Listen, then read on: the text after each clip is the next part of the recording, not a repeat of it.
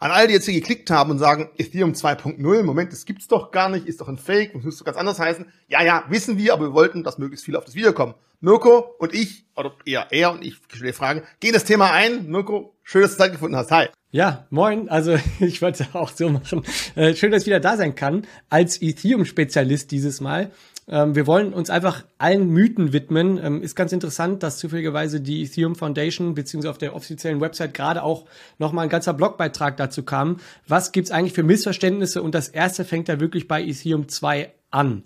Falsch ist der Begriff nicht, aber er führt in die Irre vielleicht und vielleicht auch zu dem einen oder anderen Scam. Ich würde sagen, du legst einfach los, löcherst mich. Wichtiger Hinweis für euch. Ich bin kein Entwickler, aber ich habe mich mit dem Thema intensiv auseinandergesetzt. Wenn Fragen offen sind, unten rein in die Kommentare. Ganz genau.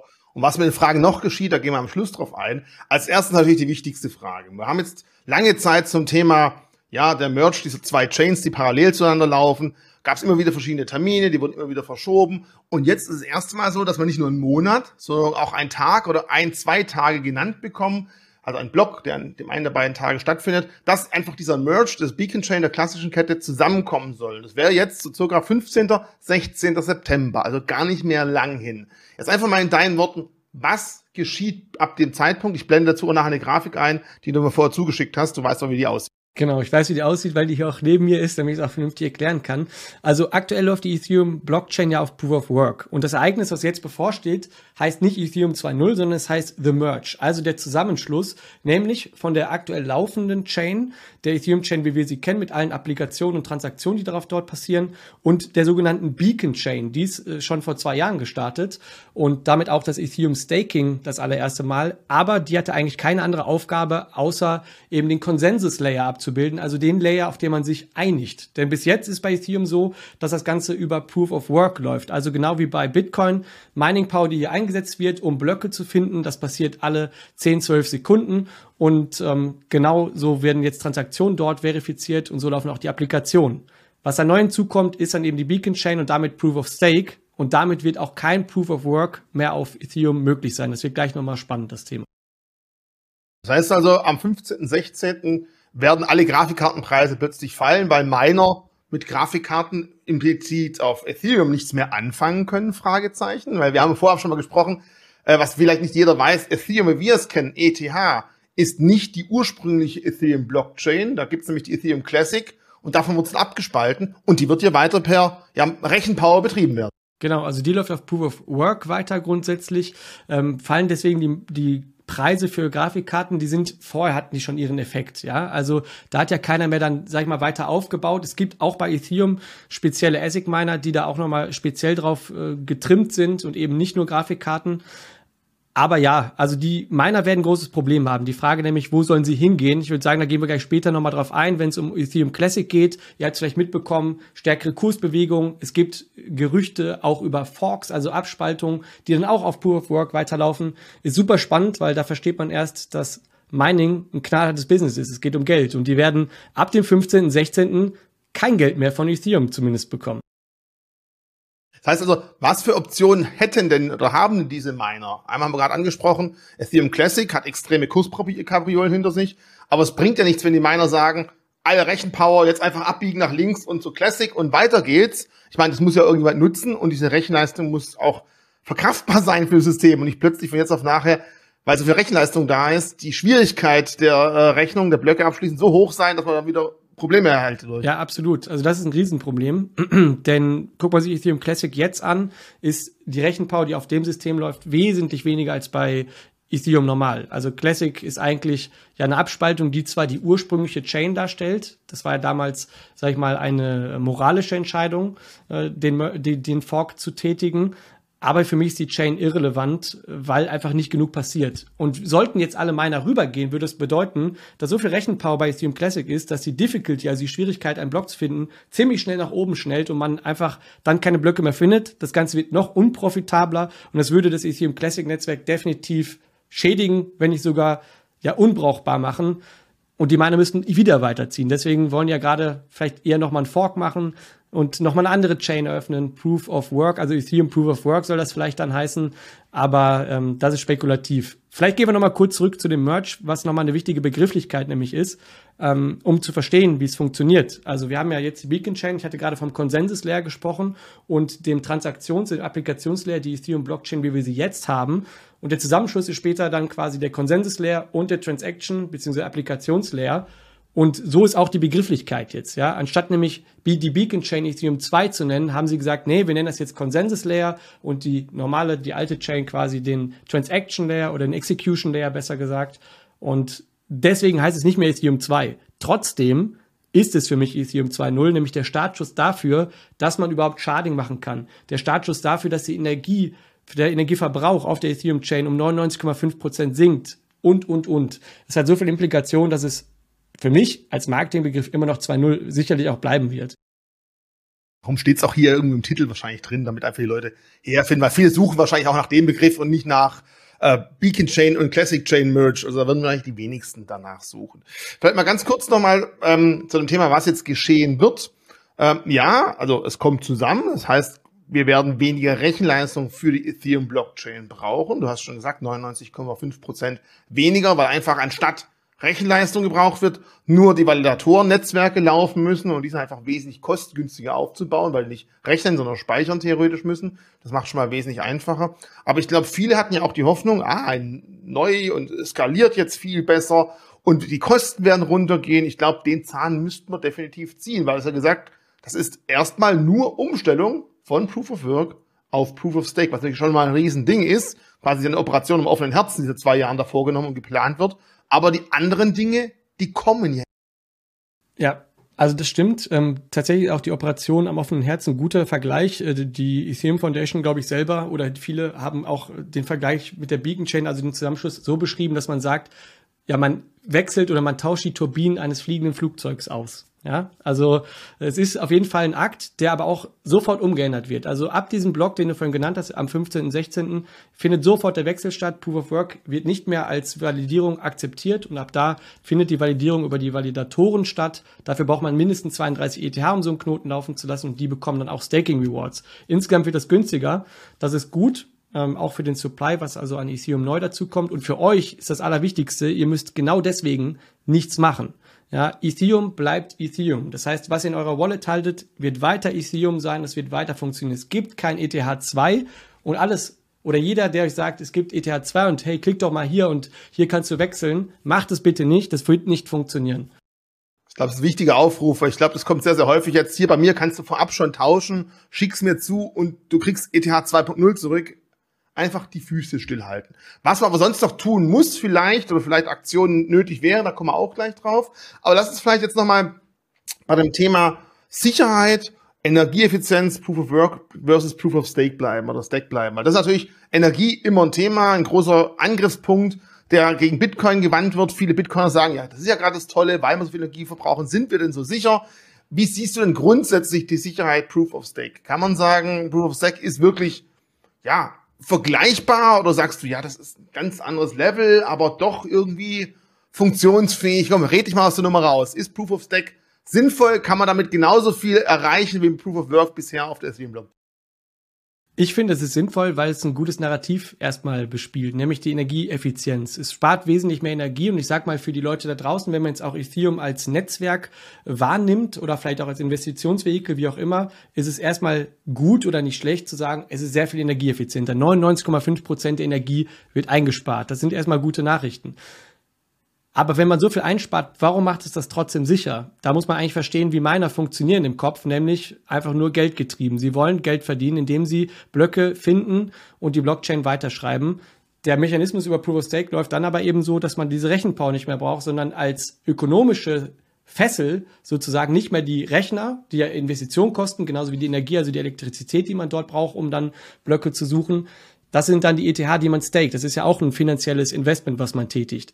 Jetzt kann man auf der anderen Seite sagen, ja, aber es ist ja viel leichter, da eben die ETH zu sammeln, ETH zu kaufen und dann das Netzwerk sozusagen anzugreifen. Aber auch hier gibt es natürlich, ist ein sehr komplexes System, äh, Möglichkeiten, dass man natürlich schlechte Teilnehmer auch abstraft. Also es wird sofort ein finanzieller Schaden entstehen. Wenn ich versuche, das Netzwerk anzugreifen, wird mir sofort das Geld entzogen, also muss ich auch überlegen, was will ich eigentlich letztendlich erreichen. Ähm, es ist so kompliziert, tatsächlich gibt es ein anderthalb Stunden Video dazu und ich glaube, da wurde auch nicht alles beantwortet. Das heißt, wenn ihr grundsätzlich mal dazu noch Themen wollt, Dezentralisierungsdebatte, dann kann man da sicherlich einen größeren Talk mal zu machen. Würde ich aber auch noch einen anderen Experten mitempfehlen, äh, der Ghost Typer, der das da sehr, sehr ausführlich bei YouTube gemacht hat. Also ich persönlich finde, es ist sicher genug. Ähm, es sind ja alles Vektoren, die vorher auch schon klar waren und die man auch durchexerziert hat. Wenn man jetzt in so eine Diskussionsrunde geht, verstehe ich auf jeden Fall die Punkte, dass das Thema Energie, Hardware schon noch mal was anderes ist. Auf der anderen Seite kann man aber auch sagen, hey, aber genau die Mining, die großen Mining Facilities kann man ja viel besser finden. Ja, die ganze Energieverbrauch, das sieht man ja. Man kann die schließen, man kann dort vielleicht als Staat besser eingreifen, als wenn ich hier so einen Validatorknoten laufen lasse, weil das kann ich am Laptop machen und einfach weiterziehen, sozusagen. Da gibt's Pros und Kontras. Ich finde, es ist ein richtiger Weg, es ist ein spannender Weg. Und ob es wirklich komplett 100% aufgeht, das werden wir erst sehen, wenn es auch wirklich läuft. Vielleicht ganz kurz zum Stromverbrauch, dass man mal hört, 99,5, andere Quellen sagen 99,9. Da wollen wir jetzt auf 0,4 und her nicht uns irgendwie die Augen aushacken, aber es wird unglaublich sparsam werden, damit man mal versteht, von welcher, von welchem Level kommen wir denn eigentlich. Laut Statista ist ähm, der Verbrauch von einer Transaktion im Netzwerk von Ethereum aktuell bei über 200 Kilowattstunden. Wenn wir jetzt gerade gerade in Deutschland, wir haben als größere Energieproblem, weil wir an der Nadel des billigen äh, russischen Gases hängen. Ähm, aber wenn man mal überlegt, trotz einem 209 Kilowattstunden ähm, pro Transaktion, und es gibt halt mehr als ein, zwei Transaktionen, und davon halt 99,x Prozent einsparen, ist schon mal eine ganze, ganze Menge. Also wirklich, da spricht es definitiv dafür. Zum Thema Sicherheit, ich glaube, muss halt verstehen, wenn ich Ethereum stake, wenn ich das reinpacke ins Netz, je mehr ich reinpacke, je mehr Schmuh könnte ich theoretisch treiben, weil je mehr Macht habe ich, je eher komme ich dazu, den nächsten Block zu validieren. Aber je mehr habe ich auch zu verlieren. Weil wenn ich einfach viel einpacke, dementsprechend irgendwie einen Schmuh treiben kann, durch meine Aktion der Kurs nach unten getrieben wird und meine Ethereums noch im Stack liegen, verliere ich auch unglaublich Geld. Ich glaube, das ist ganz gut beschrieben von dir mit dem Thema, der finanzielle Anreiz ist da das Entscheidende. Und ich bin auch der Meinung, dass mit aller Wahrscheinlichkeit diejenigen, die da größere Beträge reinlegen, die was zu sagen haben, nicht unbedingt das Netzwerk attackieren wollen, weil sie dadurch sich wirklich ins eigene Fleisch schneiden würden. Das ist schon mal äh, ein Punkt. Ähm, ich glaube aber auch, bisher war es so, dass die Miner hardwaremäßig, was die Erträge, was neue Ethereums angeht, wesentlich mehr bekommen haben, als es zukünftig sein wird. Das heißt, wir werden zukünftig auch weniger frisches Ethereum im Netzwerk drin haben, richtig? Ja, genau. Also das wird ein spannender Punkt. Ich, ich spann vielleicht einmal nochmal den Bogen zu Ende. Äh, Mining ist im Prinzip Spieltheorie. Ja, da steckt zwar Technologie dahinter, aber eigentlich ist das Ziel ja zu schaffen, wie incentiviere ich Leute, an dem Netzwerk aktiv teilzunehmen, um das Netzwerk zu sichern und eben die Blockchain weiterzuschreiben. Und auf der anderen Seite, wie schaffe ich es trotzdem, solche ähm, Hürden zu setzen, dass keiner das Netzwerk betrügen will. Das ist super spannend, weil der spieltheoretische Aspekt ist eigentlich die Grundlage, dass eine Blockchain funktioniert. Ja, also die Technologie mal beiseite. Also man, das Ziel ist eigentlich nur, wie schaffe ich es, die Menschen gegeneinander auszuspielen, dass es halt läuft. Ähm, jetzt gibt's ein neues Spiel, du hast gerade schon gesagt, die Validatoren jetzt auf Proof of Stake bekommen ein bisschen weniger, weil der Merch, wie gesagt, bringt ja nur Proof of Stake. Wir gehen gleich nochmal auf das Thema Skalierung und Kostenreduzierung. Aber ähm, wer jetzt einen Block findet, die Zeit wird da ein bisschen reduziert, der bekommt deutlich weniger ETH, als das jetzt der Fall ist. Und das sorgt letztendlich dafür, dass die Inflationsrate, die aktuell so bei 4,2, 4,4 Prozent liegt im Ethereum-Netzwerk, auf 0,5 Prozent runtergeht. Das ist wirklich wenig und entspricht, deswegen nennt man das im Englischen auch Triple Halving, quasi drei Halvings bei Bitcoin hintereinander. Und wir alle kennen den Halving-Effekt. Ähm, deswegen gibt es auch so das Narrativ mit Ultrasound Money. Ja, eigentlich ist Ethereum dadurch ja noch viel krasser, weil es sogar deflationär werden kann. Denn seit EP 1559 ist es auch so, dass wenn das Netzwerk stark ausgelastet ist und die Transaktionen teurer werden, auch mehr ETH verbrannt werden. Und es könnte tatsächlich passieren, dass man dann bei einer ja, mittel- bis starken Auslastung sogar deflationäres Ethereum hat. Und ja, du kennst ja das Spiel, wer ähm, Ökonomie versteht, Angebot und Nachfrage bestimmen den Preis. Sinkt die Angebotsseite, selbst bei gleichbleibender Nachfrage steigt der Preis am Markt. Und äh, das ist so ein bisschen die Spekulation gerade. Es gibt eine relativ coole Seite, die packe ich nachher unten rein. Watch the Burn. Da kann man genau sehen, wie aktuell die, Verbrennungsrate ist und ob vielleicht sogar mal mehr verbrannt wird, als neues Ethereum dazukommt. Und wenn wir dann eben nach dem 15., 16., da wird es wirklich spannend, wesentlich weniger neue Ethereums in den, ins Netzwerk reinpumpen und wir dann vielleicht mal irgendwann sehen, der ganze Kryptomarkt geht nach oben, die Transaktionsmengen und damit auch die Kosten gehen nach oben, dann, wie du sagst, dann wird man wahrscheinlich sogar häufiger als bis jetzt, das gab es auch schon, häufiger mehr verbrennen, als Frisches dazukommt. Und ja, Angebot und Nachfrage, es gibt weniger, was äh, verfügbar ist, kann positiv, also keine Beratung, keine Empfehlung. Ich glaube, wir beide wissen es auch nicht, sonst wird man Haus und Hof verkaufen und Ethereum kaufen. Also rein ökonomisch. Aber es kann ja. interessant werden. Absolut, kann interessant werden. Ähm, trotzdem muss man sich auch mal eins vor Augen führen. Das Ereignis ist klar, wir wissen, wann es passiert. Und erst danach wird sich das wirklich auswirken. Ist ja beim Harving genau das gleiche. Wir wissen, es kommt, dann kommt es. An dem Tag selber endet das wirklich nur kurz, diesen Switch. Aber ansonsten, deswegen spekulieren einige auch, es könnte ein Sell the News Event sein, dass der Merchant kommt. Nichtsdestotrotz, die Ökonomie ändert sich grundlegend. Und das ist langfristig, sage ich mal, für die Tokenökonomie von Ethereum sicherlich nicht verkehrt.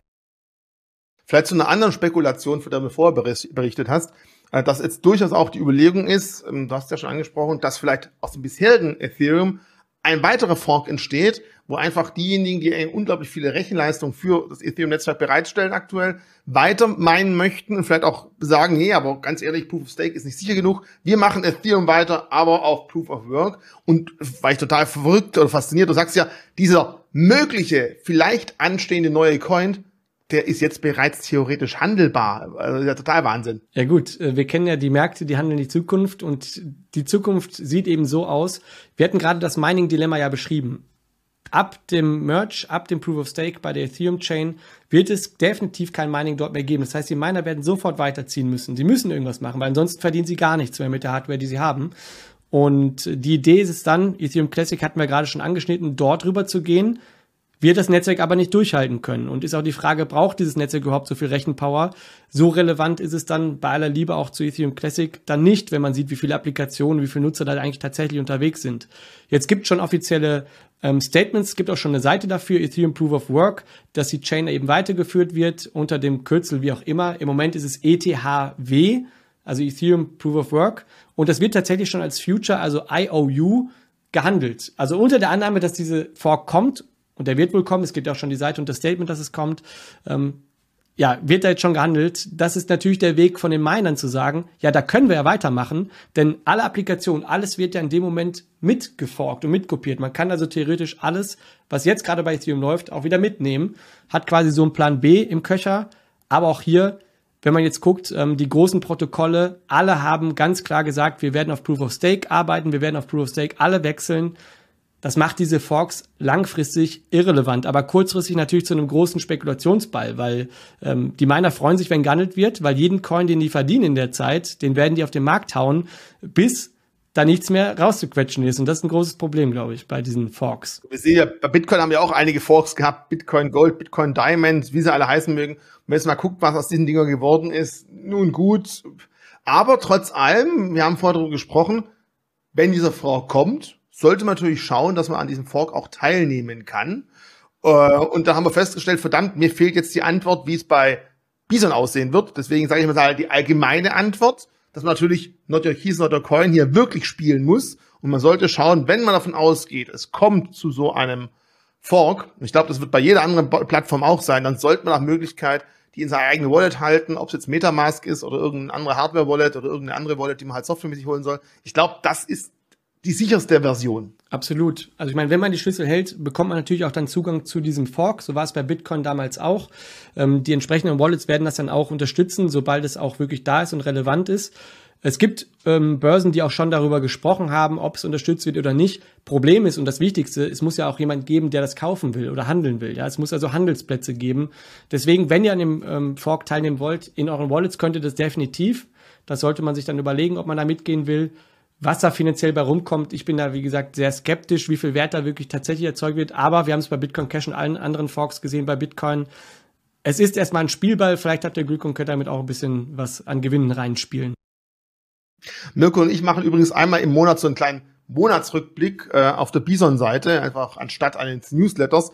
Und den nächsten drehen wir in einer Woche. Und ich versuche bis dahin eine klare Aussage von Bison zu bekommen, ob es da Überlegungen gibt, was damit angeschieht oder was nicht. Schaut einfach da mal auf der Bison-Seite vorbei, da könnt ihr das dann abgreifen und mitnehmen. Also, wir haben jetzt gelernt, es kann ein, durchaus die Chance geben, dass es ein Fork geben wird.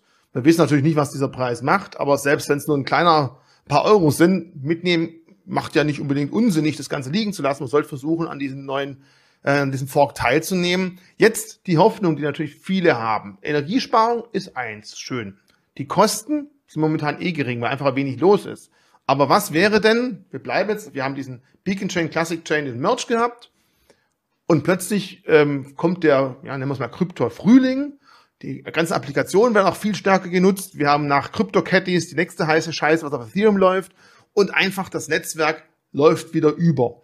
Hat dieser, dieser Merch irgendeinen Einfluss auf die Kosten, auf die Geschwindigkeit des Netzwerkes?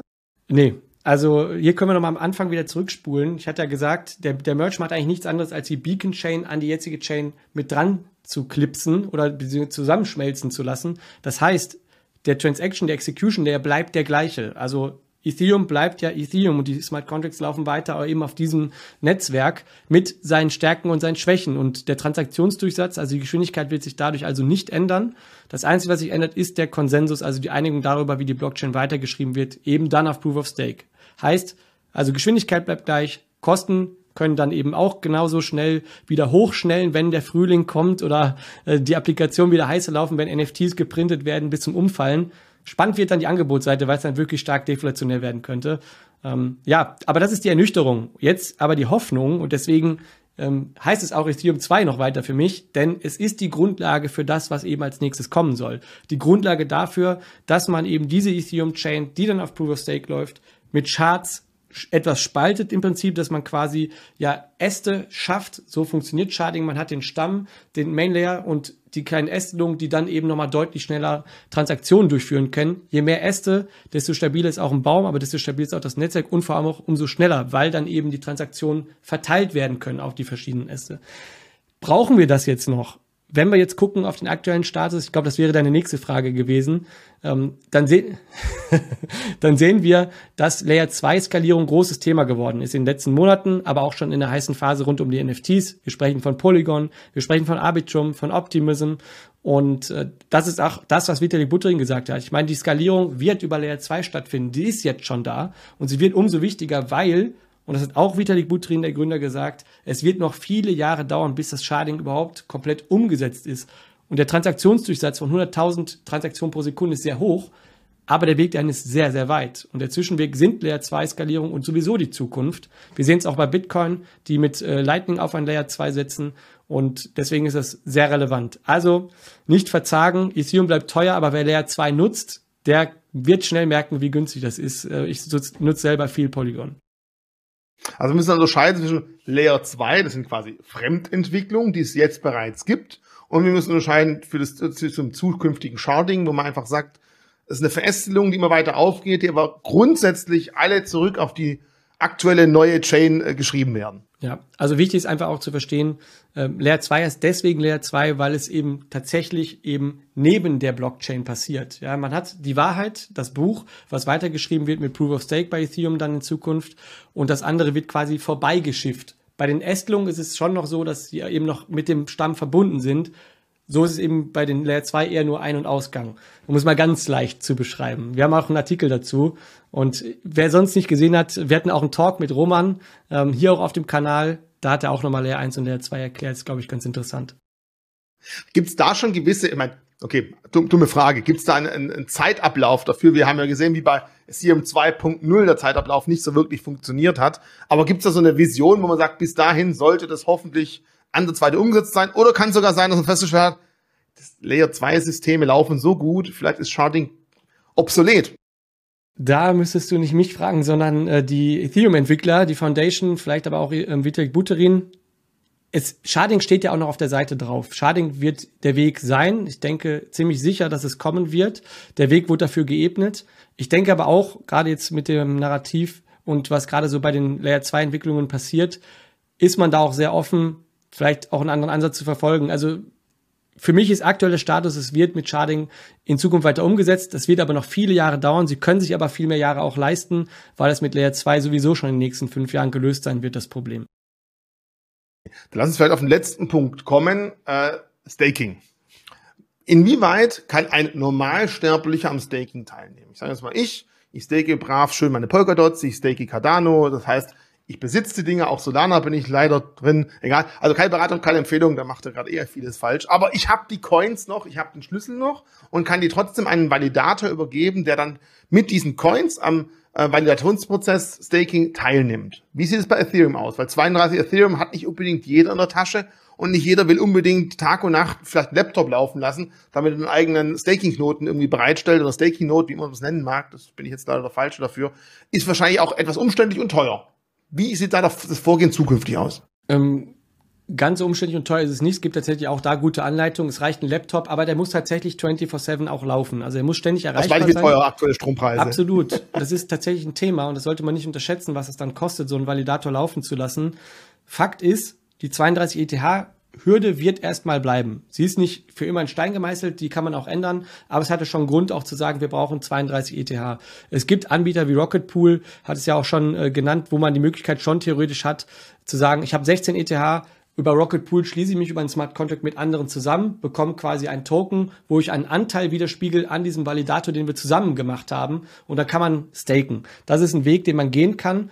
Der ist technisch auch nicht sehr ähm, anforderungslastig. Problem ist aber, dass ich einen neuen Token bekomme, wird steuertechnisch erstmal Verkauf ausgelöst. Bis man dem Finanzamt erklärt hat, dass es nicht so ist, ist es vielleicht noch ein Weg, vielleicht gibt es eine Lösung, vielleicht sehen es manche auch anders egal. Eine Alternative wäre dann zu sagen, ich mache es über eine Börse, geht auch. Ja, gerade dann, wenn ich vielleicht sehr wenig ETH habe und mich unsicher fühle bei so Smart Contract Bewegungen, wäre das vielleicht ein Weg zu gehen. Ähm, jede Börse bietet das an. Ich weiß nicht, ob bei euch auch nochmal Staking kommen wird.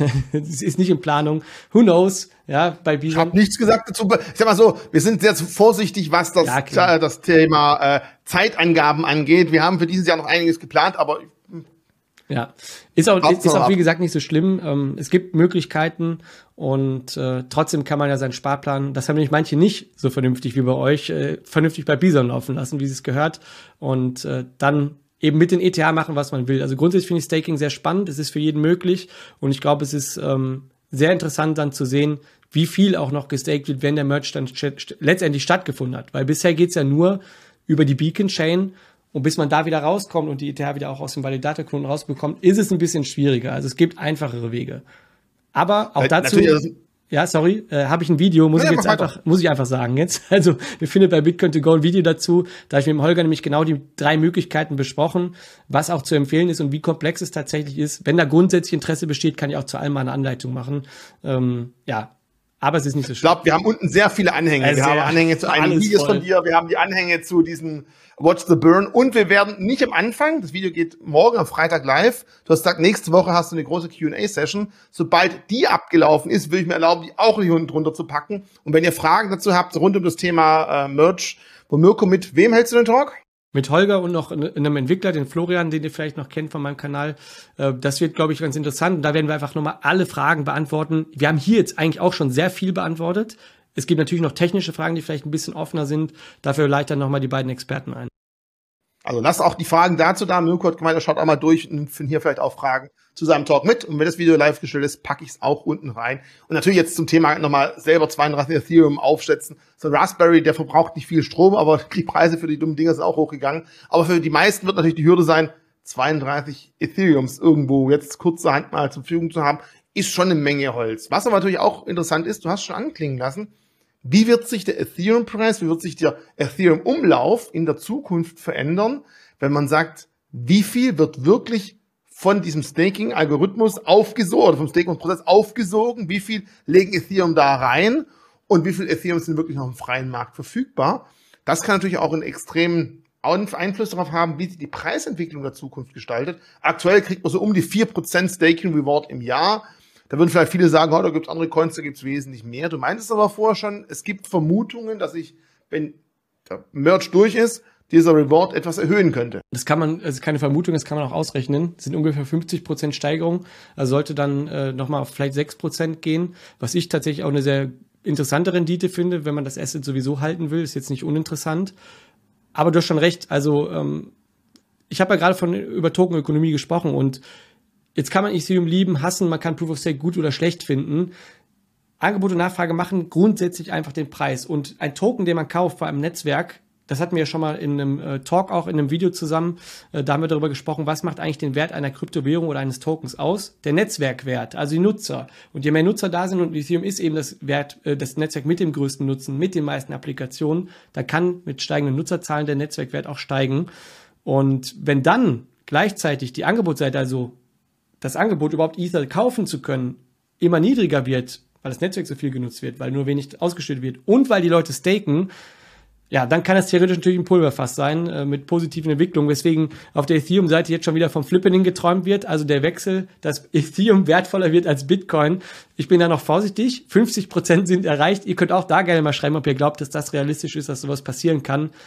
Es ist Spekulation, Leute, aber es ist sehr interessant zu sehen, wie eben diese ökonomischen Grifflichkeiten eigentlich die technischen, ja, überwiegen, weil es ist am Ende genau darum geht's. Ökonomie und wie schafft man es, Leute auch da zu strukturieren es geht jetzt nicht um den Preis der einzelnen Coins, sondern der Marktkapitalisierung. Falls ihr jetzt jemand anschaut, Ethereum, Bitcoin wie 50 Prozent, es gibt die Marktkapitalisierung. Und vielleicht, was gegen dieses Flipping sprechen könnte und vielleicht gegen die, die Aktion, dass durch das starke Staken plötzlich Liquidität fehlt und dadurch die Preise steigen können, sind natürlich aber, das, was wir angesprochen haben, sind Second-Layer-Architekturen, dass man einfach sagt, es werden aber auch weniger Ethereums gebraucht, weil man einfach im Second Layer trotzdem sehr schnell agil arbeiten kann und weniger dafür braucht, weil Angebot Nachfrage. Wenn ich aber die Nachfrage auch nicht steigere, weil ich nicht mehr so viel brauche, dann muss auch der Preis nicht unbedingt nach oben geschoben werden. Also wir haben ja sehr viele, wenn dann vielleicht könnte, ich meine, einige von euch werden jetzt nach dem jetzigen Video sagen, okay, ganz schön viel äh, ungewiss. Ja, wenn wir halt genau wüssten, wo es lang geht, hat man einen Fahrplan und das wäre dann einfach. Aber ich glaube, nach dem heutigen Video, ich habe einiges dazu gelernt, muss ich ganz ehrlich sagen. Dir, Mirko, vielen, vielen Dank für deine Zeit und auch für das Einarbeiten und Erklären hier. Ich glaube, ähm, wir haben jetzt einen spannenden Monat vor uns. Und wie du auch beschrieben hast, wir werden häufig nicht gleich im ersten Monat sehen, wie die Auswirkungen sind, aber da wird definitiv der Ursprung sein. Und dann mal schauen, wie sich vielleicht bis Ende des Jahres das Ethereum-Netzwerk weiterentwickeln wird, ob wir einen neuen Token bekommen, ob wir wirklich merken, dass plötzlich der Verbrauch von Ethereum, weil wir Second Layer noch nicht so stark im Einsatz haben, steigt es kommen auch weniger neue dazu, was positiv sein könnte. Also all diese Aspekte, neben natürlich der gesamten weltwirtschaftlichen Thematik, neben der gesamten Stimme am Kryptomarkt, werden bei Ethereum in den nächsten Wochen und Monaten sehr, sehr interessant sein, glaube ich mal. Ja. Also ich würde es auch so zusammenfassen. Ethereum hat jetzt mal seine Hausaufgaben gemacht, auch wenn sehr verspätet abgegeben wurde. Äh, es würde dann ja fertig sein im besten Fall. Und ähm, ja, den Rest, äh, der liegt in der Weltwirtschaft, der liegt in der Makroökonomie, was preistechnisch abgeht. Ähm, auf der technischen Seite geht's dann bei Ethereum auch weiter. Und äh, im Bärenmarkt sowieso die Nachfrage immer ein bisschen niedriger. Also wir haben hoffentlich ein paar Fragezeichen ausräumen können. Es sind vielleicht auch neue geschaffen worden. Keine Scheu, einfach unten reinzuschreiben. Ich antworte da auch auf die Kommentare. Guck da, dass ich das für euch erkläre. Ist kompliziert, weil es sind viele Fachbegriffe. Deswegen hat hoffentlich ganz gut geklappt. Wenn ja, äh, gerne den Like da lassen hier für den lieben Richie und den Kanal. Und ja, freut mich, dass ich helfen konnte und ich freue mich auf den nächsten Austausch.